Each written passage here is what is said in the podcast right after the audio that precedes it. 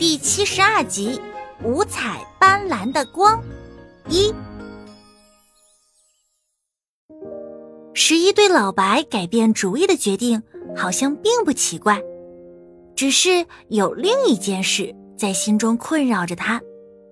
白大哥，十一谨慎的斟酌着词句：“你未来有什么打算呢？”唉，还能有什么打算？老白又摆出他老顽童的模样。我这把老骨头还能有什么用呢？没人再需要我这老蜘蛛喽。怎么会没有？十一竖起两根触角。我就很需要你。老白看着十一认真的模样，他寂寥的心升起了一股暖意。其实这几天他已经想明白十一的用意了。但他想听他亲自说出来。此时，他是多么需要被人需要的感觉呀！你愿意跟我回去帮助我完成蚁群的迁徙吗？十一问的率直，他不想再跟老白绕弯子了。说实话，我不能没有你，你对我来说太重要了，兄弟。老白开了口：“咱们一直都是好兄弟，没想到你这么看得起哥哥。”哥哥愿意为你赴汤蹈火，在所不辞。听到老白的话，十一心里的石头终于落地。但老白说，他在回去之前还有最后一件事要做，而这件事必须由他独自完成。这一天，小虫第三次蜕皮，它四岁了。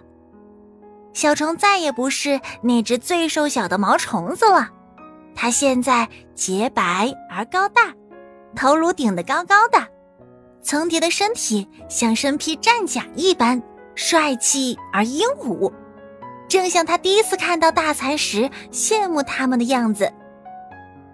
蚕舍被放在窗边，晚上爬上围墙就看得到月亮，吹得到清爽的风。小虫每天夜晚都会爬到围墙上赏月，只有老白知道，他是在思念爸爸。今天下了一天的雨，云遮住了月，小虫只好悻悻的回到蚕舍睡觉。夜深得像一块黑幕，遮住这喧嚣的世界。老白悄悄的来到蚕舍的围墙上。他是来取走一件东西的。蜘蛛的视力可以无视黑暗，他蹑手蹑脚地踏在松软的桑叶上，寻找那件不容易被发现的宝贝。好在蚕舍比较小，老白耐心地一片一片将桑叶轻轻翻起，再放下，终于在角落里的一片桑叶下面找到了他要的那件宝贝。小虫刚蜕下来的皮，这是你送给爸爸的最后一件礼物了。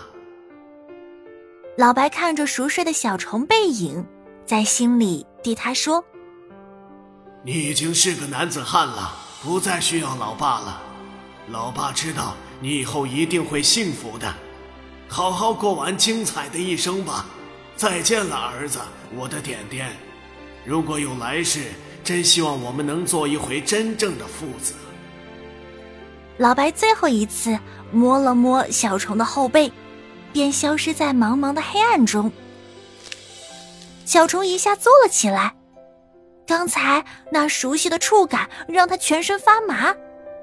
嗯，爸，他轻轻的叫了一声，四下里静悄悄的，只有偶尔一两声蝉鸣。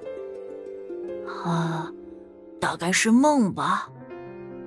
他自言自语道。